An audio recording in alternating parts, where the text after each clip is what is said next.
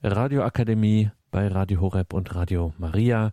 Wir hören Professor Stefan E. Müller mit der Einheit Moraltheologie im Rahmen des Katechistenkurses für die Evangelisation im Haus St. Ulrich in Hochaltingen. Hören Sie heute Vortrag Nummer drei. Verehrte Zuhörerinnen und Zuhörer. Was ist Theologie? Man könnte sagen, Theologie bedenkt die Zeit im Licht der Ewigkeit. Das kann man, kann man auch anders formulieren. Theologie bedenkt das Geheimnis Gottes in seiner Bedeutung für den Menschen. Und Theologie bedenkt das Geheimnis des Menschen im Licht Gottes. Das heißt, Theologie hat immer eine sozusagen elliptische Struktur. Die Ellipse hat zwei Brennpunkte. Und in ähnlicher Weise hat auch die Theologie zwei Brennpunkte, nämlich das Geheimnis Gottes auf der einen Seite und das Geheimnis des Menschen auf der anderen Seite. Und es ist gerade die Aufgabe, nicht bei einer Seite stehen zu bleiben, sondern beide Brennpunkte zu betrachten. Also weder allein das Geheimnis Gottes in sich zu betrachten oder das Geheimnis des Menschen isoliert zu sehen, sondern von Gott wird erst richtig gedacht, wenn seine Bedeutung für den Menschen deutlich wird. Und vom Menschen wird erst richtig gedacht, wenn er im Licht des Daseins und Wirkens und der Gegenwart Gottes gedacht wird. Die beiden Brennpunkte Gott und Mensch werden von der Theologie betrachtet im Licht der Heiligen Schrift und der Tradition. Die Tradition meint die kirchliche Tradition im Sinne der Auslegung der Heiligen Schrift, so wie sie im Laufe der Jahrhunderte sich immer weiter entfaltet hat, etwa in den Konzilien. Und hier sieht man, dass diese Tradition auch wesentlich davon geprägt war, sich abzugrenzen gegen Fehldeutungen, sich mit Aussagen auseinanderzusetzen, die das Geheimnis Gottes in Kernpunkten äh, verfehlen. Und wenn es um die Betrachtung des Menschen geht, das Geheimnis des Menschen zu erforschen, als Thema vor unseren Augen steht, dann bedarf es über die theologische Besinnung hinaus auch der Berücksichtigung der Wissenschaften, die den Menschen erforschen. Wenn es zum Beispiel um die Frage geht, wie entfaltet sich der Mensch? Welche Faktoren dienen dieser Entfaltung des Menschen? Welche gefährden sie? Hier geht es um psychologische Erkenntnisse, gesicherte psychologische Erkenntnisse, die wir in unsere theologische Überlegungen einbeziehen können. Ebenso auch, wenn es um die Analyse von Zeitfragen geht, wie sie etwa von äh, soziologischen Entwürfen vorgelegt werden. Theologie versucht, den Menschen zu erreichen und sie will ihm dienen. Und deshalb ist Theologie die stetige Bemühung, den Menschen zu erkennen und ausfindig zu machen, was seine Entfaltung zum Guten dient, was ihm Leben hilft.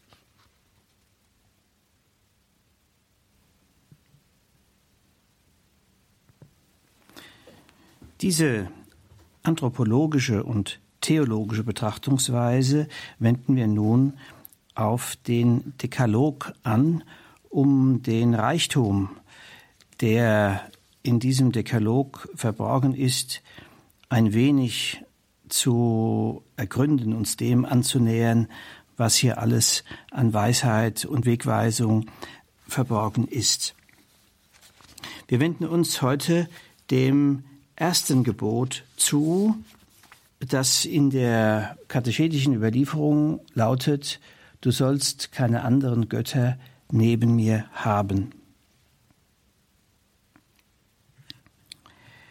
Ich möchte Ihnen aber zunächst einmal den gesamten Text des ersten Gebotes vortragen, so wie er in Deuteronomium 5 angeführt ist. Da heißt es, ich bin Jahwe, dein Gott, der dich aus Ägypten geführt hat, aus dem Sklavenhaus. Du sollst neben mir keine anderen Götter haben. Du sollst dir kein Gottesbildnis machen, das irgendetwas darstellt am Himmel droben, auf der Erde unten oder im Wasser unter der Erde. Du sollst dich nicht vor anderen Göttern niederwerfen und dich nicht verpflichten, ihnen zu dienen, denn ich, der Herr, dein Gott, bin ein eifersüchtiger Gott. Bei denen, die mir Feind sind, verfolge ich die Schuld der Väter an den Söhnen und an der dritten und vierten Generation. Bei denen, die mich lieben und auf meine Gebote achten, erweise ich Tausenden meine Huld. Das ist die Gesamtfassung des ersten Gebotes. Sie sehen, es ist recht ausführlich. Hier ist auch das Bilderverbot integriert. Es wird ausdrücklich formuliert, sich nicht vor anderen Göttern niederzuwerfen, weil Gott eifersüchtig sei, wie es heißt. Das ist natürlich ein Bild. Es ist eine anthropomorphe Rede von Gott.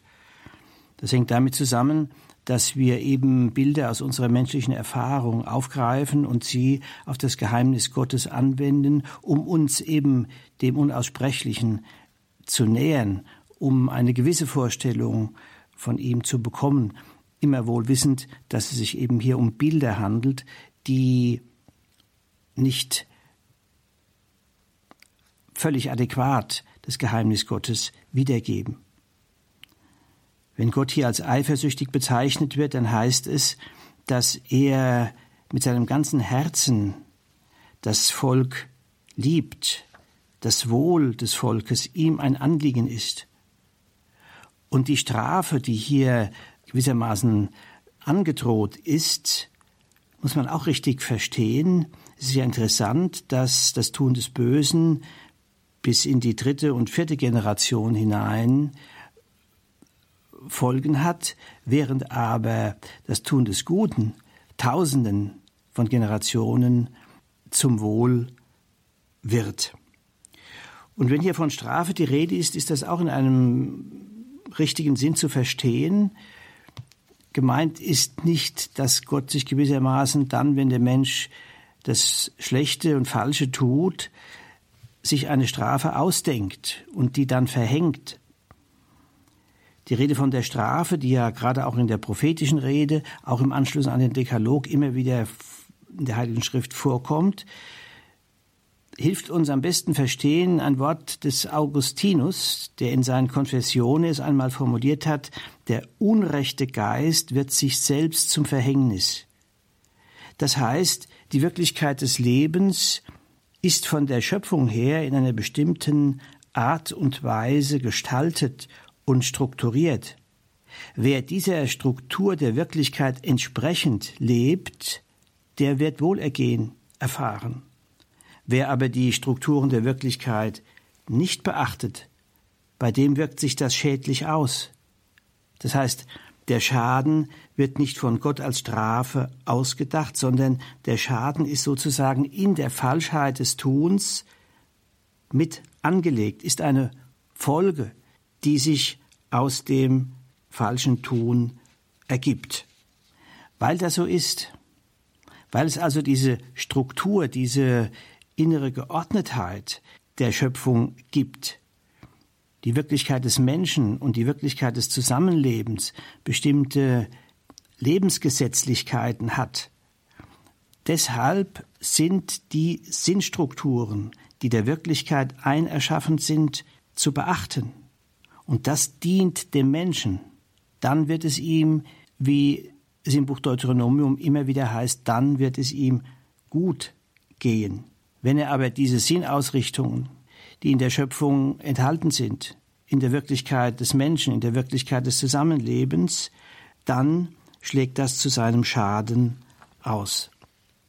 Das wäre nun gewissermaßen auch die Aufgabe der Auslegung der Gebote, dass gezeigt wird, inwieweit die Beachtung dieser Gebote tatsächlich dem Leben und Zusammenleben der Menschen dient, aufbauend, fördernd, die Entfaltung vorantreibend, während eben die Vernachlässigung oder das Handeln gegen den Sinn der einzelnen Gebote dem Menschen schadet, insbesondere auch dem Zusammenleben und anderen Menschen eben damit schadet.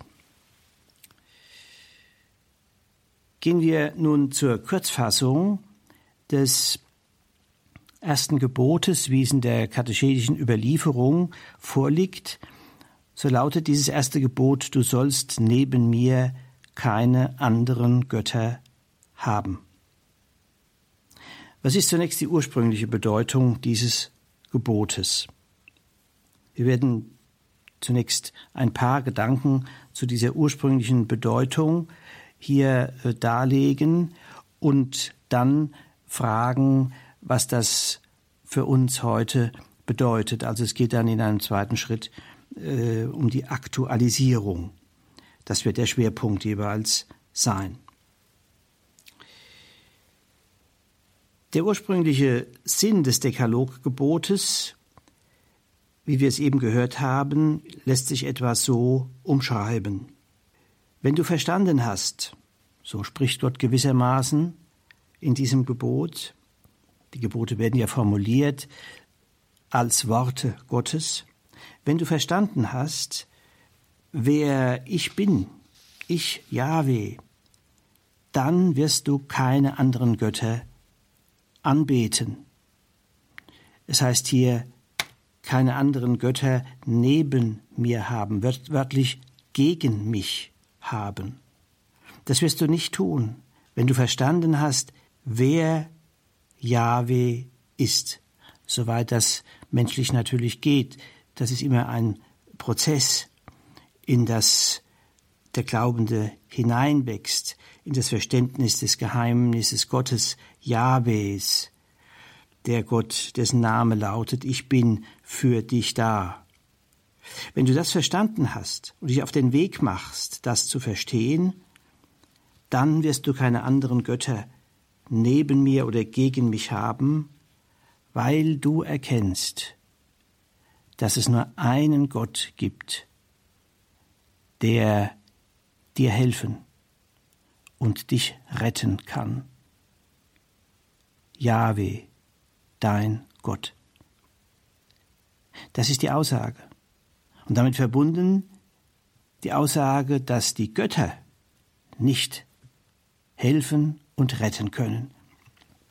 Man darf sich hier vorstellen, dass im Land Kanaan, das Land, in das Israel ja hineinzieht mit seinen Stämmen und sich dort niederlässt, dieses Land war bevölkert mit anderen Stämmen, die da gelebt haben und die jeweils andere Religionen andere Gottesvorstellungen hatten. Es gab da tatsächlich die Verehrung von Göttern. Und es ist ein grundlegendes Motiv der gesamten alttestamentlichen Geschichte Israels, dass das Volk immer wieder in Versuchung geraten ist, diesen Göttern, die man in seiner Umgebung verehrte, auf die zu hören oder auf die zu schauen oder von denen Hilfe zu erwarten. Eine Gottheit, die da eine besondere Bedeutung gehabt hat, war der Baal, ein Fruchtbarkeitsgott, dessen Verehrung mit bestimmten Riten verbunden war, die man zu vollziehen hatte, um auf diese Weise die Fruchtbarkeit des Landes äh, zu garantieren, die eben durch den Regen äh, ermöglicht wird. Man könnte sagen, es ist eine Art Regengott. Das erste Gebot beschreibt den Abfall von Jahwe hin zu Göttern als einen Fehlweg, weil diese Götter nicht halten, was ihnen zugetraut und zugesprochen wird. Es gibt einen Psalm, in dem die Götter als Machwerk von Menschen bezeichnet werden. Es heißt da, diese Götter, und hier hat man im Blick die Standbilder, die man von diesen ähm, Göttern gemacht hat, diese Götter mit ihren Standbildern haben Augen und sehen nicht. Sie haben Ohren und hören nicht. Sie haben eine Nase und riechen nicht. Sie haben einen Mund und sprechen nicht. Das heißt, dass diesen Standbildern im Grunde gar keine Wirklichkeit entspricht. Sie sind kein personales Gegenüber. Im Unterschied dazu ist es Yahweh, der Gott, der sich in der Geschichte als handelnder, wirkender, erlösender Gott erwiesen hat. Er hat Augen und Ohren. Das Volk ist von ihm gesehen worden, als es litt im Sklavenhaus Ägypten. Jahwe, der gehört hat, wie das Volk um Hilfe geschrien hat. Und er hat es aus der Sklaverei befreit. Das ist der wahre Gott, der personale Gott. Personaler Gott heißt, dass er ein Du ist, ansprechbar, einen Namen hat, sich anrufen lässt und dass dieser Gott spricht. Die Heilige Schrift ist ein einziges Dokument dafür, dass Gott nicht stumm bleibt, sondern dass er spricht. Die Heilige Schrift ist Wort Gottes, ist Bezeugung des Sprechens Gottes. Dieser Gott, dieser personale Gott, dieses Du, das sich in der Geschichte erwiesen hat und gezeigt hat, wie er für sein Volk da ist, das ist der wahre Gott und nicht die anderen Götter. Bemerkenswerterweise ist das Volk, nachdem es aus Ägypten befreit worden war und durch die Wüste zieht, in Situationen geraten, wo der Weg schwer geworden ist und wo es sich auf einmal zurücksehnt nach Ägypten. Und zwar nach den Fleischtöpfen Ägyptens wie das da heißt. Ein ganz merkwürdiges Phänomen, das es auch wert ist, kurz betrachtet zu werden. Es handelt sich ja hier um eine Art sich zurücksehnen nach der Unfreiheit.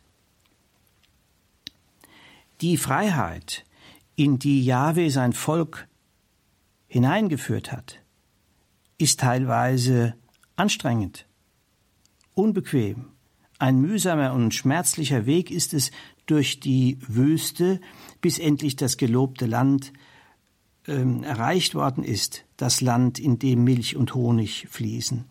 Das Land also, wo dann genügend Wasser da ist, wo Bäume wachsen, die Früchte bringen, wo Ackerbau möglich ist, wo man von den Früchten des Feldes und der Bäume leben kann, wo Tiere leben können und deshalb eben Milch und Honig fließen. Aber auf dem Weg dorthin gibt es Schwierigkeiten, Widerstände. Und in diesen schwierigen Phasen entsteht die Versuchung, gleichsam sich zurückzusehnen. Und es geht ja so weit, dass das Volk das Manna, das Gott dem Volk schenkt zur Ernährung, abwertet. Wir sind dessen überdrüssig. War es nicht in Ägypten an den Fleischtöpfen, war es da nicht viel besser?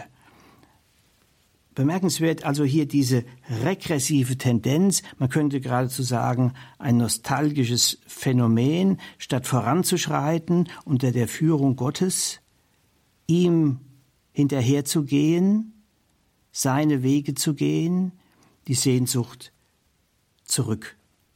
zurückzuweichen.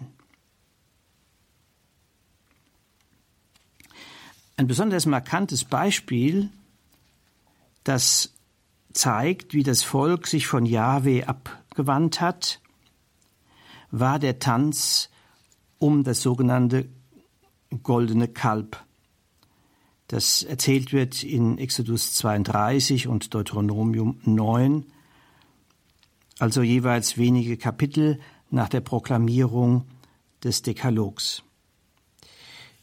Das goldene Kalb hat eine doppelte Bedeutung.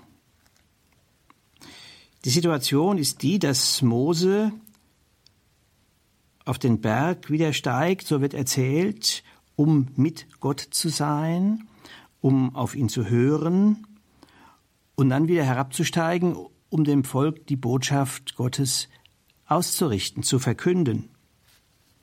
Und als er vom Berg herunterkommt, sieht er, was das Volk gemacht hat. Sie haben ein goldenes Kalb gegossen und tanzen um das Kalb herum und beten es an.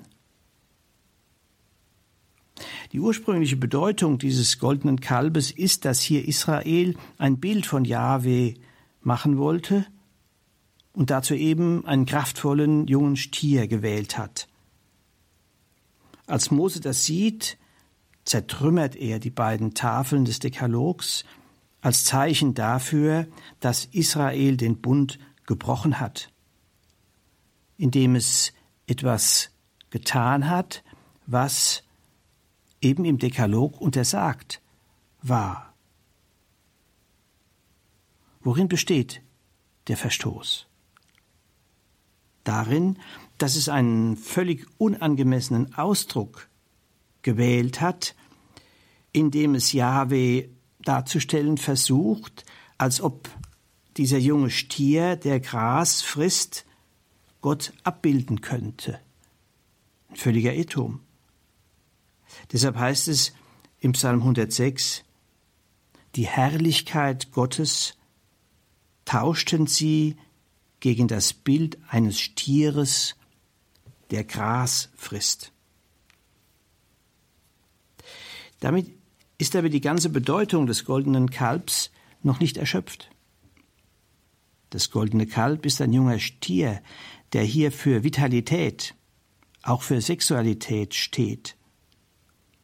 Das heißt, dass in diesem Tanz um das goldene Kalb, so können wir diese Erzählung auslegen, dass in diesem Tanz um das goldene Kalb ein Wert dieser Welt, nämlich Vitalität, Kraft, Sexualität, dieser menschliche Wert übersteigert und gewissermaßen vergöttlicht worden ist. Und damit hätten wir einen Zugang zu dem, was Götze in einem tieferen Sinn bedeutet. Götter oder Götzen, das sind Werte des menschlichen Lebens, die kostbar sind, die aber, wenn sie übersteigert werden, wenn sie überbewertet werden, wenn sie vergöttlicht werden und der Mensch vor ihnen gleichsam niederfällt, dann bringen sie den Menschen in eine Abhängigkeit, also in eine Unfreiheit. Man könnte hier drei Werte nennen, die für die menschliche Wirklichkeit bedeutsam sind. Das ist auf der einen Seite der Genuss im weitesten Sinn des Wortes, inklusive der Sexualität, Es ist des Weiteren der Besitz, haben wollen und behalten wollen. Und das ist drittens die Macht, das Machtstreben und das Geltungsstreben. Wir haben also hier Grunddynamiken, die im Menschen lebendig sind, die ihm zur Gestaltung aufgegeben sind, die alle ihre Bedeutung und ihren Wert haben, die aber auch ein Übergewicht gewinnen können und damit gerät die menschliche Wirklichkeit aus dem Lot. Sie wird verzerrt, wenn etwas am Menschen vergöttlicht wird. Deshalb wurde das Motiv des goldenen Kalbes im Lauf der Geschichte immer wieder in dieser Richtung interpretiert, dass eben hier menschliche Werte überzogen und vergöttlicht werden und der Mensch dann in eine Abhängigkeit, die suchtartige Ausmaße annehmen kann, gerät. Das ist der springende Punkt, dieses in Abhängigkeit geraten von diesen übersteigerten Werten. Die Sexualität, die zur Sucht werden kann. Der Besitz, der in der Besitzgier der einzige Wert letztlich ist, um den es noch geht, oder die Macht und die Machtgier. Alles wird dann einem einzigen Wert untergeordnet und die menschliche Gemeinschaft, das Miteinander und Füreinander der Menschen wird gefährdet. Von diesen drei Grundstrebungen hat am meisten eine zerstörerische Kraft das Machtstreben. Das ist das Gefährlichste.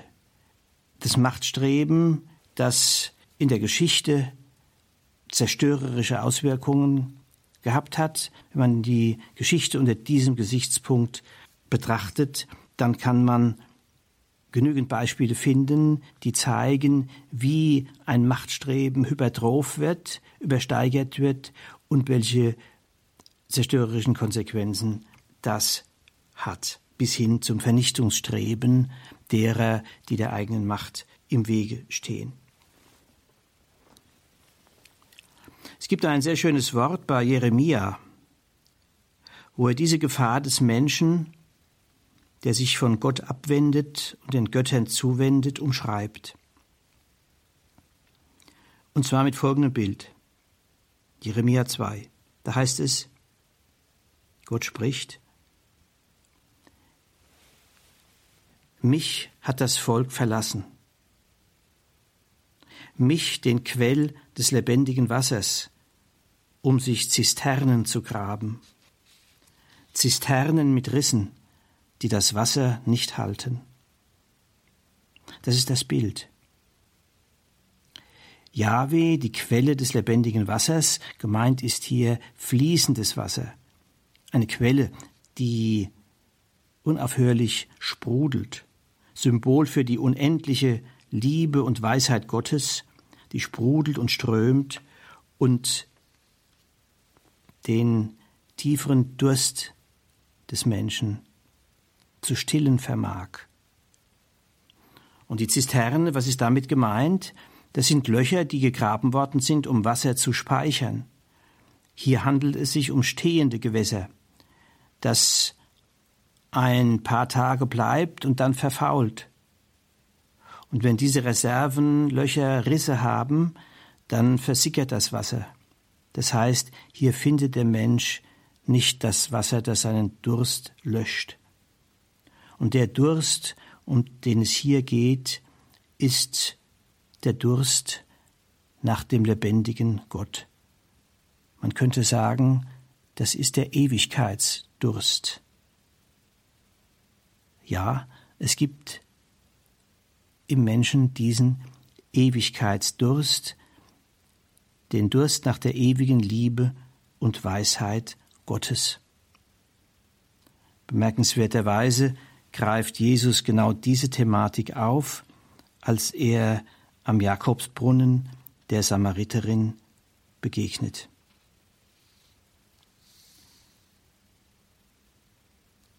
Insofern wird diese Thematik auch von Jesus selbst angesprochen.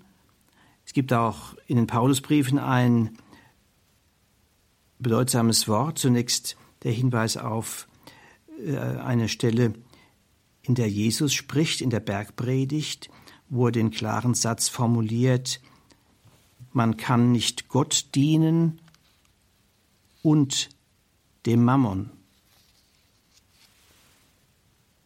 Wörtlich heißt es, niemand kann zwei Herren dienen.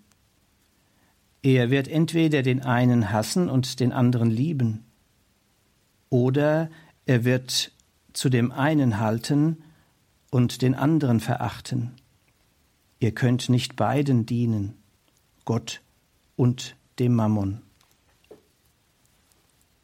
Der Mensch, der der Besitzgier verfällt, bewegt sich von Gott weg, vom Gott Jesu Christi, und er bewegt sich weg aus der Nachfolge Christi. Dieses Beispiel zeigt, Besitzstreben ist im Grunde ein Streben, das wertvoll ist und zum Menschen dazugehört. Der Besitz hat ja den Sinn, dass der Mensch selbstständig ist und nicht von anderen abhängig ist. Besitz ist etwas Wertvolles und Kostbares, Erstrebenswertes, weshalb ja jeder bemüht ist, einen Beruf erst zu erlernen und dann auszuüben, um vom selbstverdienten Einkommen seine Existenz bestehen und gestalten zu können. Insofern ist Besitzstreben berechtigt und gut, aber das Besitzstreben kann wuchern, wo dieser Wert dann überbelichtet wird und alle anderen wertvollen Werte verblassen. Und das hat Jesus hier im Blick. Wer in die Sklaverei der Besitzgier kommt, der vernachlässigt Kontakte, der beginnt vielleicht sogar Kontakte zu instrumentalisieren, entsprechend seiner Strategie, um den eigenen Besitz zu vermehren. Er kommt in einen Gegensatz zu anderen Menschen und bisweilen kann er nicht mehr ruhig schlafen. Man könnte ja eine ganze Reihe Beispiele nennen, bis hin zu Volkswirtschaften, die durch eine übertriebene Besitzgier ins Trudeln geraten können.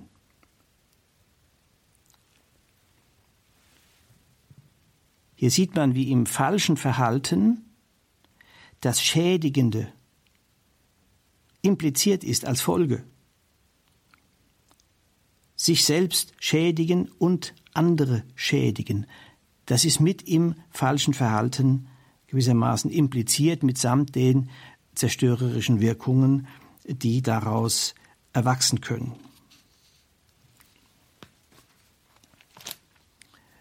Im Römerbrief, im ersten Kapitel, wird das noch einmal anders formuliert und sehr schön ausgedrückt. Paulus greift hier die große Geschichte des Alten Testamentes auf und sagt, sie vertauschten die Herrlichkeit des unvergänglichen Gottes mit Bildern. Sie vertauschten die Wahrheit Gottes mit der Lüge. Sie beteten das Geschöpf an und verehrten es anstelle des Schöpfers. Das ist eine präzise Beschreibung einer menschlichen Entgleisung, zu der wir fähig sind. Ein Geschöpf anbeten und es anstelle des Schöpfers verehren. Paulus hat die Folgen beschrieben, die das haben kann. Menschen, die in dieser Richtung entgleisen und sich von Gott abwenden, können unter Umständen erfinderisch im Bösen werden, kommen ihren Pflichten gegenüber den alten Eltern nicht nach. Paulus wird hier ganz konkret. Sie werden unter Umständen sexuell ausschweifend, haltlos, ohne Liebe und Erbarmen. So schreibt Paulus. Das ist eigentlich die größte Schädigung, die der Mensch sich und anderen antut, wenn er sich falschen Götzen zuwendet, dass die Liebe seines Herzens verkümmert und auf der Strecke bleibt. Die Liebe ist das Zentrum unserer Existenz und es kann sie nur sein, bleiben und immer mehr werden, wenn unser Dasein insgesamt im Lot ist und nicht an bestimmten einzelnen verabsolutierten Werten hängt und dann eventuell von diesen Werten versklavt wird. Wir sehen, dass dieser Abfall von Gott und diese Zufluchtssuche bei den Götzen im Klartext bedeutet, die angemessene Sinnausrichtung des eigenen Lebens zu verlieren. Man könnte es auch so sagen. Der Mensch braucht Gott, und wenn er nicht den wahren Gott anbetet, schafft er sich einen anderen. Der Mensch ist so erschaffen, dass er nach dem Unendlichen strebt und sucht, letztlich nach der ewigen, unbedingten Liebe. Augustinus hat das ja meisterhaft formuliert in diesem Satz, der immer wieder, an den immer wieder erinnert wird, und zwar zu Recht, weil er eben die Grundausrichtung der menschlichen Seele präzise beschreibt. Im, im ersten Satz seiner Konfession ist, wo es heißt, du Gott hast uns auf dich hin erschaffen. Unruhig ist unser Herz, bis es ruht in dir. Von daher kommt also alles darauf an, den Weg zu dem Gott, der der wahre und wirkliche Gott ist, zu finden. vom christlichen Blickwinkel dürfen wir sagen, dass wir an der Seite Jesu Christi, dem wahren Gott, entgegengehen, den Christus uns ja offenbart hat. Und dass dieses mit Jesus gehen, hinter ihm hergehen, grundlegend ist für das Gelingen menschlichen Lebens. Und hier gilt der Satz, den Walter Kasper einmal formuliert hat, wo Gott als Gott anerkannt wird, wird der Mensch ganz Mensch. Da wird er nicht entfremdet von sich selbst und von anderen. Die Abwendung von Gott dagegen bedeutet die Gefahr der Suche nach einem Ersatzgott, der aber dann die Freiheit und Würde des Menschen beeinträchtigt oder sogar zerstört und den Menschen in eine Unfreiheit bringt, in eine Situation, die mit dem Symbol des Sklavenhauses beschreibbar ist. Das erste Gebot können wir zusammenfassend nun auch positiv formulieren, so wie das schon im Deuteronomium im sechsten Kapitel vorliegt. Jesus hat es ja dann aufgegriffen. Keine anderen Götter neben mir haben, könnte man umschreiben als Gott aus ganzem Herzen und mit allen Kräften lieben.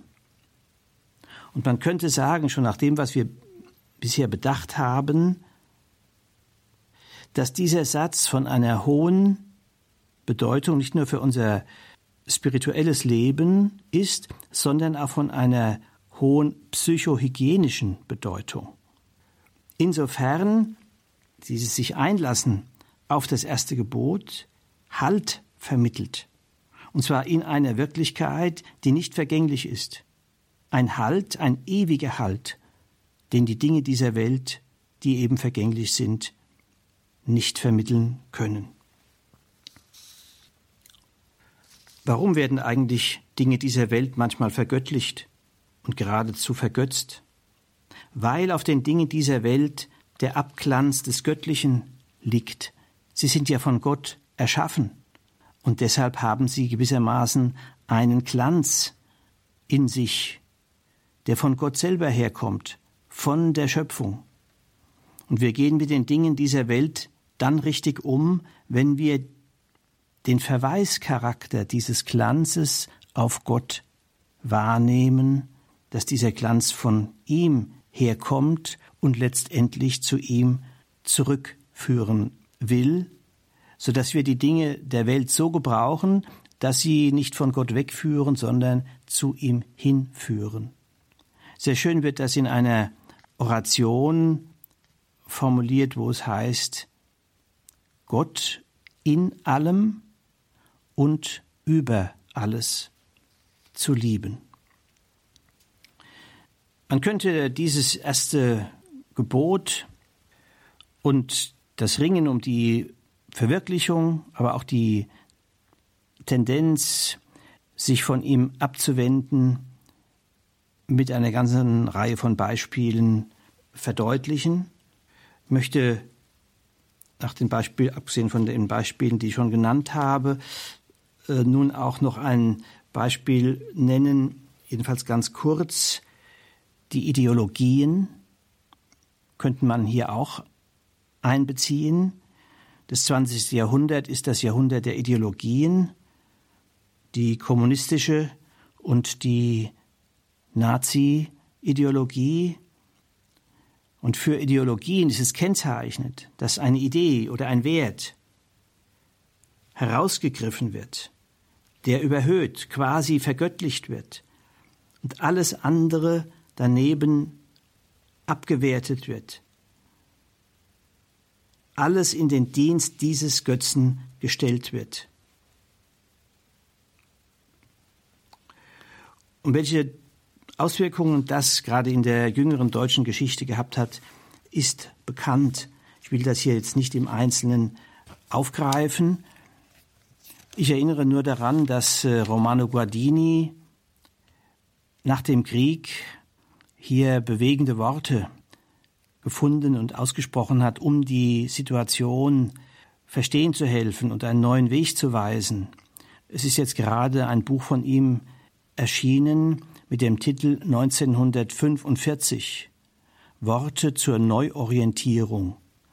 Hier sind Texte Guardinis aus der frühen Nachkriegszeit zusammengestellt, wo er beispielsweise einige Aspekte dieses Führerkultes illustriert, die geradezu pseudoreligiöse Verehrung äh, Hitlers äh, vor Augen führt.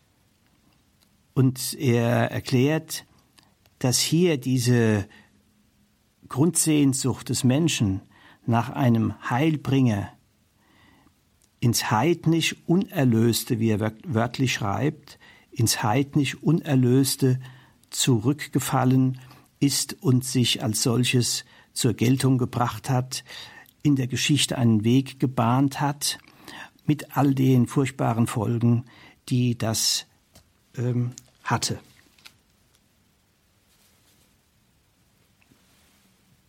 Ich möchte die Bedeutung des ersten Gebotes nun noch an einem weiteren Beispiel deutlich machen. Ich greife darauf zurück auf eine Formulierung, wie wir sie in der Personalpsychotherapie äh, immer wieder finden, wo nämlich dieses erste Gebot in eine anthropologische Formulierung hinein verdeutlicht worden ist, die lautet, es schädigt den Menschen, wenn er das Relative verabsolutiert und das Absolute relativiert.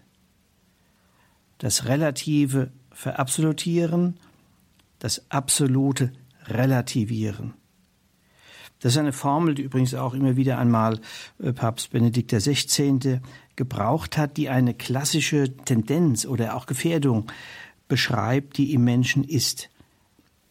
Verabsolutierung des Relativen, das ist das, was wir bedacht haben, eben dieser eine Wert, der übersteigert wird und in dieser Übersteigerung äh, für den Menschen dann ähm, gefährlich oder schädlich wird. Relativierung des Absoluten heißt, wir dürfen das vom Glauben her sehen, dass äh, wenn das Geheimnis Gottes relativiert, eingeebnet und in seiner Bedeutung für die menschliche Existenz nicht erkannt wird, dass das ebenfalls gefährdende, schädigende Wirkung auf den Menschen hat und haben kann. Ich möchte das verdeutlichen am, im Hinblick auf die Mann-Frau-Beziehung, in der auch so etwas möglich ist, dass der Liebespartner gewissermaßen zum Ein und alles wird. Du bist mein Ein und alles. Nicht jeder, der so formuliert oder so empfindet, ist damit auf dem Weg der Vergötzung. Gewiss nicht. Aber ich verweise auf, eine, auf einen, einen Befund des Soziologen Ulrich Beck, der in seiner Analyse der Gegenwartsgesellschaft darauf hingewiesen hat, dass es so etwas gibt wie die Entwicklung einer neuen Religion. Und diese neue Religion nennt er die postchristliche Religion der Liebe. Was besagt das? Beck argumentiert so, viele Menschen sind in Distanz geraten zum herkömmlichen Glauben, wir können sagen zum Gottesglauben. Und durch diesen Schwund oder auch Verlust des Gottesglaubens entsteht in der Psyche des Menschen eine Leere. Und die Gefahr besteht jetzt, dass in diese Leerstelle hinein, in dieses Vakuum, der Liebespartner tritt. Beck formuliert das etwa so, er sagt, heute haben wir keine Milieus mehr, in denen wir geborgen sind. Wir haben keine Kirche, in der wir Halt haben. Und wir haben Gott nicht mehr dann wenigstens den Liebespartner, du. Und wenn nicht du, dann ein anderes Du als Liebespartner. Selbst wenn der eine enttäuscht, dann kommt es eben zur nächsten äh, Beziehungserfahrung, wo die Hoffnung besteht, dass doch diese postchristliche der Religion der Liebe hier sich ähm, erfüllt.